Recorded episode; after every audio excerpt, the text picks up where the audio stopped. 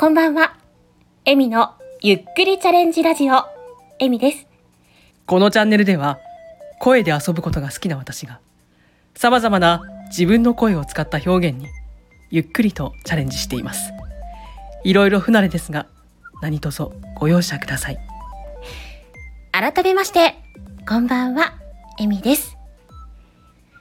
今日は私が毎週日曜日の13時半からやっているライブ、ゆるゆる雑談の中の早口言葉チャレンジのお題についてお話ししていきたいと思います。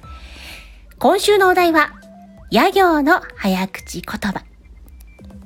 まずは、ゆっくりいきますね。夢の世に夢に夢見る夢の人の夢物語するも夢なり。はい、えー、次はもう少し早めにやってみたいと思います。夢のように夢に夢見る夢の人の夢物語するも夢なり。ちょっとは早くなりました？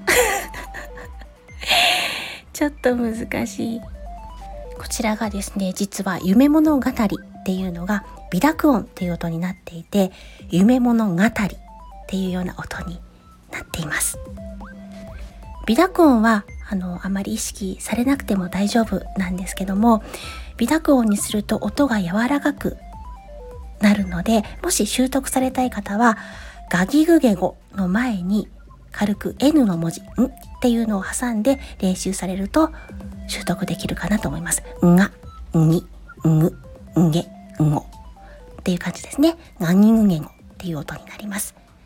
早口言葉チャレンジのコーナーはチャレンジしたい方にコラボで上がっていただいて、3回チャレンジの中、1回でも言えたら、ご自身のチャンネルの紹介や告知をしていきませんか？というコーナーになっております。速さは関係ありません。また、告知はないけど、コラボをやってみたいという方も、ぜひチャレンジお待ちしております。そして、今回より、レターやコメント欄にて、早口言葉を書いていいよという方も募集してみたいと思います。難易度はできればあまり高くなくて、みんなで行って楽しいレベルを希望しています。その他、やってみたよという方もコメント欄に記載いただければ、ぜひ聞かせていただきたいと思います。行かせてください。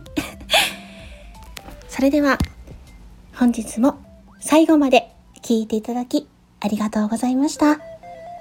今日嬉しいことがあった方も辛いことがあった方も少しでも笑顔になれますように。